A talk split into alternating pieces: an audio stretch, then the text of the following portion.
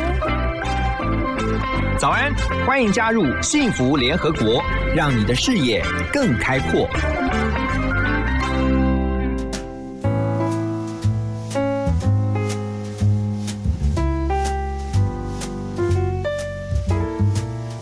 Hello，大家早安，我是何荣，欢迎来到幸福联合国。每周一到周五的早上九点到十点钟，我在 FM 一零二点五幸福广播电台。今天我们又要来连线给加拿大国际广播电台中文节目主持人燕子。Hello，燕子，早安。早安，早安，何荣先生，早安。其实我讲早安，你应该讲晚安，因为我要让大家知道一下，因为燕子呢，她是在加拿大的蒙特楼这个地区啊，因为她的这个电台位置就在蒙特楼 （Montreal）。那它跟我们的时差呢，正好时差十二个小时。我们的早上嗯九点钟，正好是你们的晚上九点钟。那我们要讲，顺便讲晚安好了。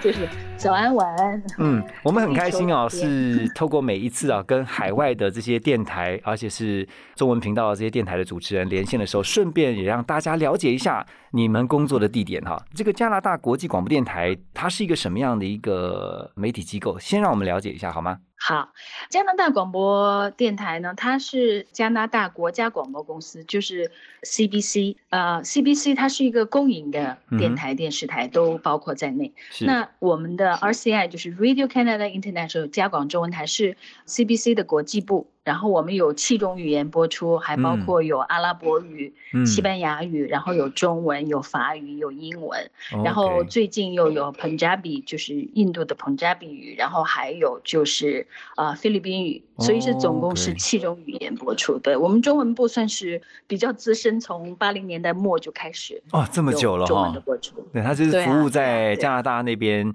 侨居在当地的这些侨胞、这些华人的听众朋友们，对不对？因为我们电台在二零一二年之前都是短波广播，就是哦针对海外的、针对中国大陆的，嗯和其他的一些地方。但是在二零一二年以后，整个的 mandate 就是我们的宗旨吧，就转向为移民的这个服务，所以我嗯们基本上现在的节目就是跟移民有关的。嗯哼，所以其实我们在网络上面也可以透过，比如说你们的连接，然后听得到你们的节目，对不对？对的，对的，RCI Net 嗯 dot ca，、这就是我们的网站。对啊，我觉得现在这个谢谢你有这个机会跟大家介绍这个真的，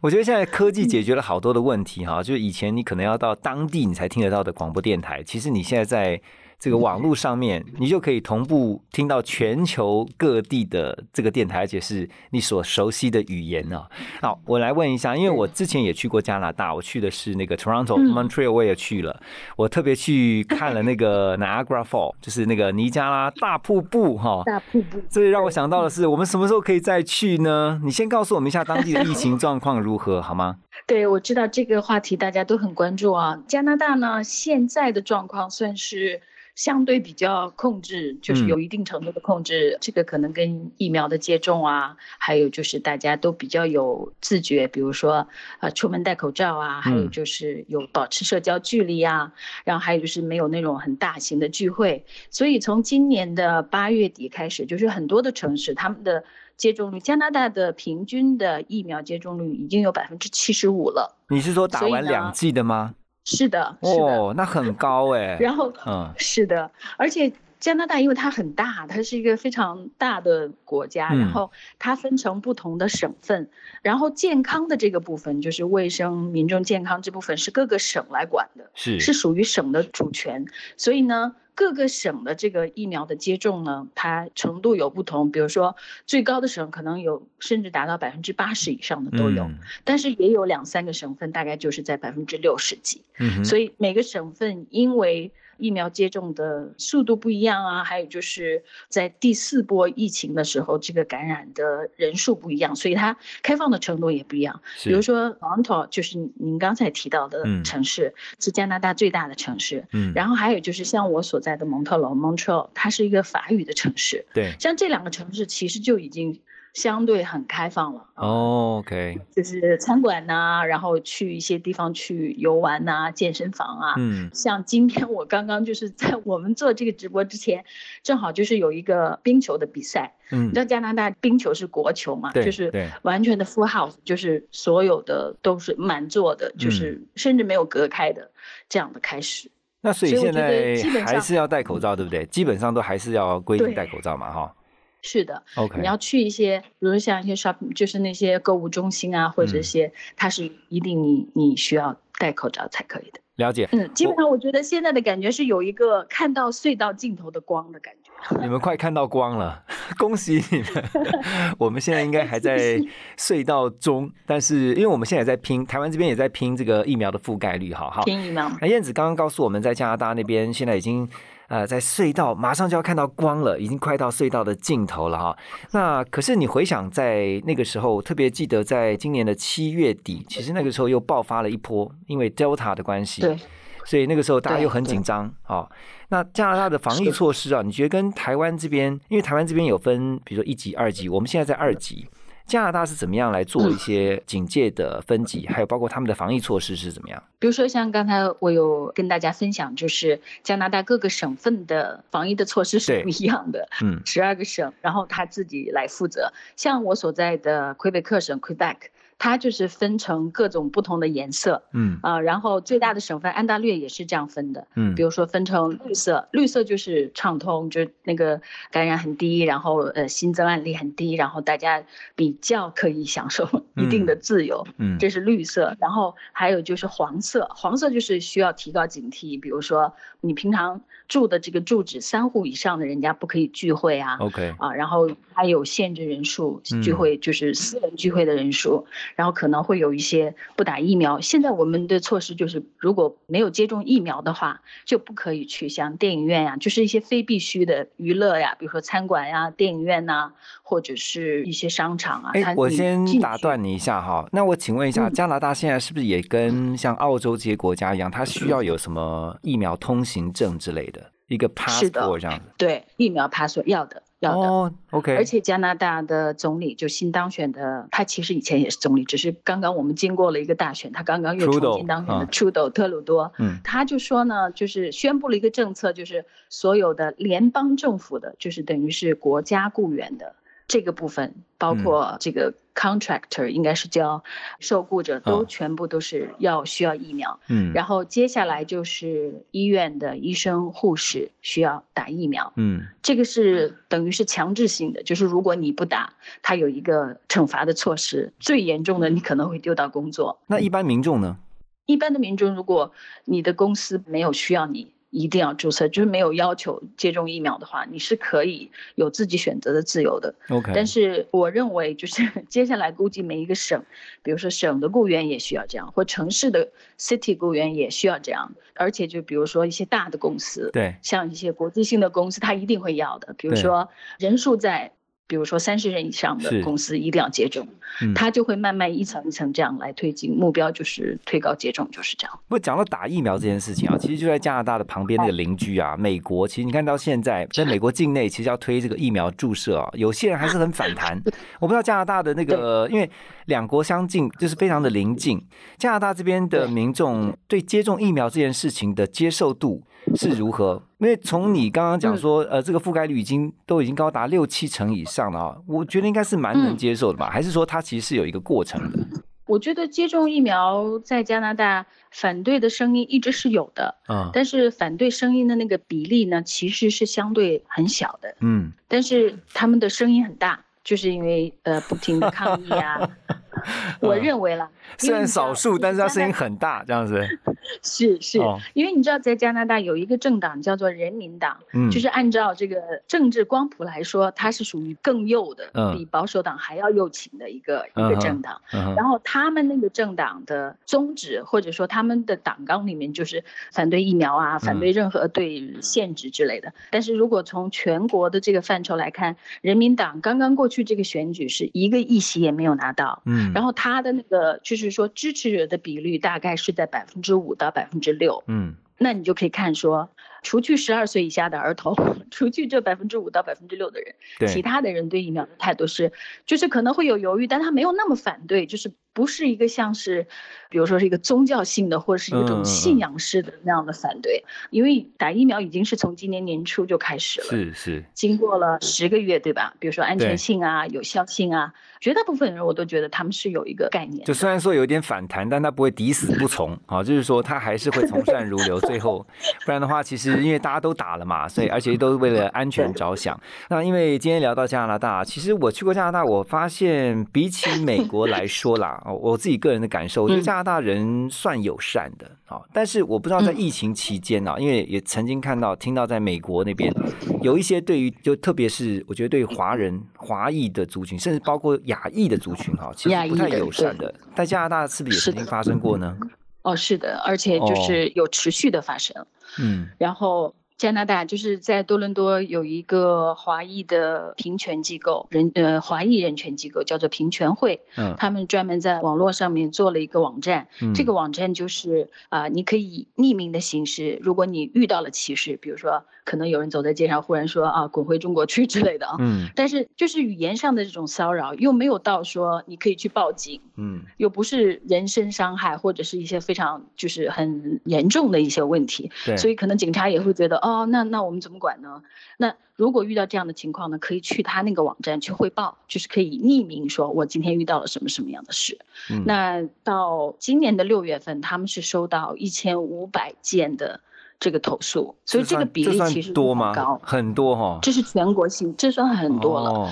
因为加拿大以前我我的感觉里面和我和其他的呃比我还要来得早更早一些的老移民来聊天，他们从来没有经历过这种，就是也像你的这个感觉，哦，加拿大人比较友善呐、嗯啊这样这样。可是我会觉得就是在整个的疫情期，可能。整个的这种政治的气氛呐、氛围啊，比如说我最近吧，跟一个 加拿大多伦多大学的一个病毒学的专家聊天，他是个亚裔，然后他就跟我讲一句话，他说：“你知道吗？我们最强大的邻居这个领导人说一句，呃，China virus 就中国病毒，然后我们的这边这个汇报 就是说受到骚扰的这个汇报就就会增加，就会有一个跳跃这样子。就我觉得这个政治氛围在疫情之后，这个对立还是还是能够感觉出来，比以前要强很多的。对，像我自己的了解是说，像在加拿大哈，包括像是温哥华，还有包括多伦多，还有像是你所在的这个蒙特楼哈，这几个主要的城市是华人的移民或者是说著名比较多。那大部分都是不管是从中国大陆去的，或从台湾去的啊，都是早期的，或是说有一些新的移民过去，都集中在这些城市。你觉得为什么？因为这些城市是比较适合居住的吗？还是？哦，当然是因为工作的机会啊，而且就是在加拿大的几个比较大的亚裔的移民的来源，比如说华裔啊，然后比如说印度裔啊，那其实他们早就有这个传统，比如说每个大的城市最早期从一九零几年就开始，比如说 Chinatown 啊，嗯啊，或者是有一些他们聚居的这个地方，所以工作的机会啊，还有就是因为有不同的族裔的人住在一起，所以它比较像是一个都市的，然后比较包容的一个地方。嗯如果我可以更保证的说，如果有更多的亚裔去一些完全没有亚裔面孔的地方，可能那个感觉又会完全又会不一样。然后大的城市也比较方便呐、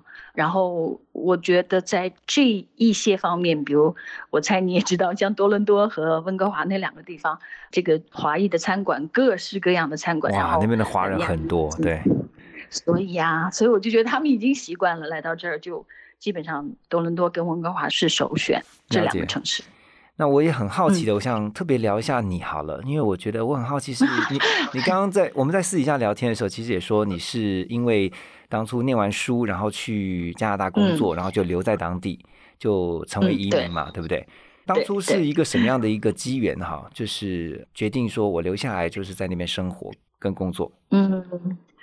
我觉得可能在中国大陆生长的人，生长在八零年代、是九零年代，你就会有那个想法，说想到外面来看一下是怎么样的。嗯然后那个时候就也是机缘巧合，我其实可以选很多其他的地方，但是最终就是有温哥华的一间大学录取了我，嗯然后我就在那里读书，然后一读就读了七年。，OK，然后就在我读完大学毕业的时候，我在犹豫说去哪里好，是回去呢，还是留下来？那个时候我就相当喜欢加拿大，嗯人很开放啊，然后呃也比较温和，比较友善，然后呃生活的方式其实也很适合我。嗯然后那个时候，当然最最重要的，到最后还是要落实的，就是说你可以找到什么样的工作。嗯然后那个时候就恰巧加拿大的国际广播电台在找主持人，然后他们其实开始是找翻译，就是要把哦英文的是新闻 翻成中文，然后英你还要去做 announcer，那、然后就是要去把它播出来，这样。嗯，然后我就去考了，然后就考上了，考上就，而且他是从温哥华到 Montreal 就有多远呢？我嗯那个时候正好有一个好朋友说，他在头一年曾经坐火车从温哥华坐到了 Montreal，、嗯然后他说你可以坐火车，夏季的时候对学生是优惠的，嗯，然后我就坐了四天才坐的。嗯 因为他那个火车呢是一个观光火车，就是很哦慢的那种火车。对，然后他头顶有个车厢是玻璃车厢，然后你坐在上面，就他一个省一个省穿过，然后真的是走了三个晚上四个白天，嗯。我才从温哥华坐火车坐到了 Montreal。我觉得我现在想起来就太有趣的一件事情，哎我问一下哈完全没有想到。我我问一下哈，就是说嗯，你看你在温哥华念书，那当然我们也提到说，像温哥华、多伦多，然后 Montreal、蒙特楼，那这些都是嗯华人住的最多的城市。那你为什么会选择落脚在 Montreal 呢？因为它是法语区耶，哦，对的，所以我也是觉得，我现在也觉得很奇怪，因为我的法语还没有好到，就是说真的可以在嗯这种比较，比如说新闻机构有工作的这个程度。嗯，我们那个时候是考试是只是考英语的，嗯。我们是在七年前的考试的呢，他就需要英法语都需要了。但是我来的时候，他就只需要英语的考试，对，而且因为加拿大国际广播公司是加拿大的公共广播公司嘛，嗯，它的英文部呢就在多伦多，然后嗯。它的 international 就是它的国际部呃国际部呢嗯。就在 Montreal，、对，所以我我其实也不是我选择，我觉得就是正好有这样就分派到那边嗯，对，对，我觉得就是命吧。如果你 就一定要深究，其实我完全不知道 Montreal 是个什么样的，就是我没来过的。因为我之前去 Montreal 的时候，我对他最有印象的就是说我去看那个 Celine Dion，因为 Celine Dion 就是在 Montreal 那边呃出生的，然后在那边对长大的嘛。教堂，对，然后我去那边，我还记得印象最深刻的是那个超大可丽饼，哇，好好吃啊！然后呢，还有包括说，而且另外就是说呢，其实，在那边大部分你开口的时候，他们都希望期待你讲的是法文，因为他们这边是法语区哦。你在那边你讲英文，其实当然也会听得懂，他也会通，但是他都希望你进到那个 Montreal 的时候，你就是多讲法文，这是我对去到当地的印象啦。因为刚刚知道说你其实是算是第一代的移民，其实我常常很佩服就是第一代的移民，因为他们其实最辛苦的。嗯，那因为刚刚在闲聊当中也知道说，后来燕子你在那边已经将近二十年在那边工作生活，然后你也有你自己的 下一代了哈。哎，嗯那我就想问一下移民的这个问题。我的意思是说，因为通常移民第一代其实他是要面对很多的压力，通常移民第二代也是会比较辛苦。那通常都是到了第三代之后，慢慢开始就也习惯了当地的语言文化，这几乎就是变成当地的人了。你怎么看嗯这个移民的，就是传承这样子？对，我觉得现在二代、三代的移民可能和父母的这个沟通，是我听到大家都会觉得，嗯，就是第一代移民里比较头痛的一些事情，嗯因为你你的很多想法，就是你在以前文化各种教育背景下长大，你就是一定会带着一些，对吧？而且你是你还是华人嘛？对啊，对呀、嗯然后你怎么去跟下一代沟通呢？对，然后下一代他们的想法，就是你有的时候会觉得说，嗯，他这个想法哪来的？嗯可是这个就是一个这种代沟，不仅仅是年纪的，比如说你的小孩子跟你生活的这个成长的环境是完全不一样的。就比如说你不能做这个，你不能做那个，嗯。呃，家长也是一个，我觉得是一个学习的过那程。但就是像是比如说在你们家里面，呃，因为你的 孩子就算是移民的第二代了，可是你怎么样嗯让他知道说，其实他的骨子里面他还是华人嘛，就是他的这个传统，比如说有哪些传统，或者说你有哪一些你希望他能够 keep 住的？我反而有一个很开放的想法，嗯呃，也可能很多人会会不同意。嗯 我是觉得我真的很希望他成为一个加拿大人，就是嗯他嗯觉得在这里的成长环境和他会长成一个什么样的人。嗯我觉得受到周围的同学呀、或者是老师啊，嗯或者是甚至流行文化的这个熏陶，还会要比中文要比我要多得多。嗯我在成长过程里面可能会，因为你会有一些所谓的这个不知不觉、潜移默化的影响，它是会在的嗯啊，包括性格啊、待人处事。我如果觉得我跟他有不同，我就会想一想啊，究竟在哪个地方是不一样？那我肯定是跟他的教育有关，比如他的老师啊、他的同学啊，这个对他影响要比父母要大得多。你觉得现在跟下一代在哪个点上面，你觉得是会常常会觉得，哎，突然会好像卡关了、我觉得打，我觉得这一代的小孩儿就是几岁开始的那种，比如说环境啊，他们会知道很多。我我觉得我们需要 keep up，就是要抓紧学习。比如说环境的问题啊，他们会很关注，就是一些比较进步。就如果要用一个 term，就是要用一个词来形容，就比如说进步主义的议题，比如说呃女性的议题啊，嗯比如说环保的议题呀、比如嗯说种族的议题啊、他们都是我觉得下一代人跟我们这一代人经历的应该是完全完全不一样的。啊，真的真的，然后还包嗯括说什我都我都，觉得这他会很强调他自己的 human right，他的他的权利，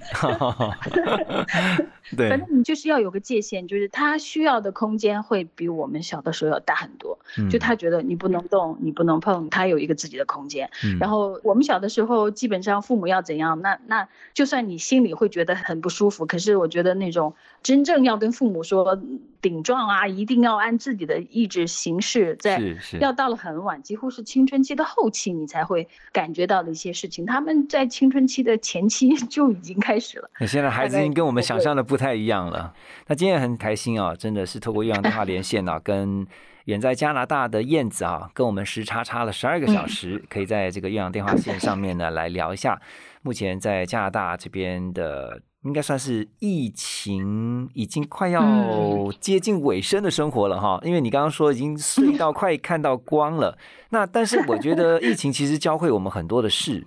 在这段疫情防疫的期间呢、那你们在生活上面，你觉得给你最大的一些体悟是什么呢？嗯，啊，我想因为节目快到尾声，所以我谢谢何荣先生给我这样一个机会，可以跟大家沟通交流。是，然后我毫不夸张的说，在整个的疫情期，台湾是模范生，嗯然后我们是后知后觉的，因为在最开始的时候，就是当三月份，其实就是已经经历了武汉，然后已经经历了各种，就是作为华裔，我是经常会在不同的中文的媒体上看到这个疫情有多么严重。对，可是加拿大的态度是一直到三月中旬，就是一直到整个社会需要 lock down 完全嗯就是嗯这个封城之对前。他们还是觉得戴不戴口罩呢，这个没有科学依据，呃，然后我们是不是要封城呢？这会引起很大的反弹。嗯是哪一级的政府有这个权利来做这个决定呢？肯定会有人抗议，肯定会有人不满。嗯所以就是有很长的一段时间，现在英国也在说，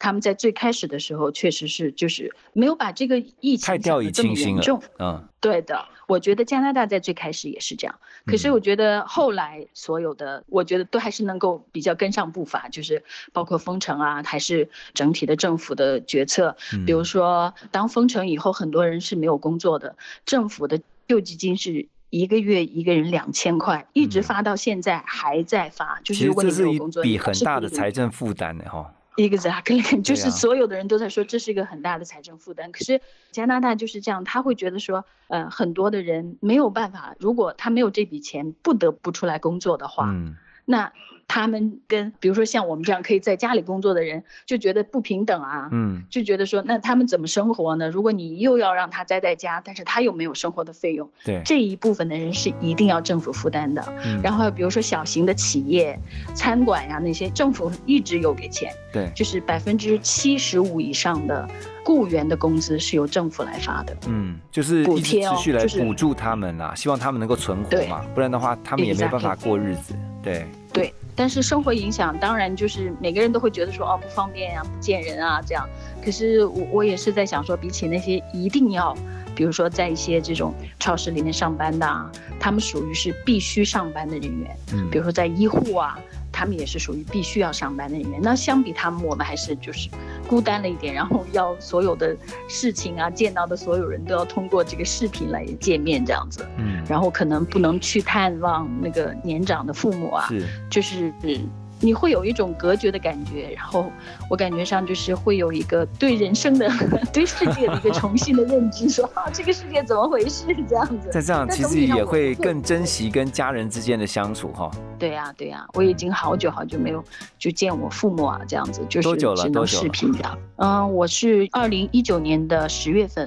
啊呃回过广州，我嗯家还在广州，我所以已经两年。多了哈。对啊，就是在哇电只嗯能在视频这样的、这样的见一下这样子，因为现在回去也实在是几乎不大可能的感觉吧。是，所以我觉得其实，在疫情期间啊，我们大家就是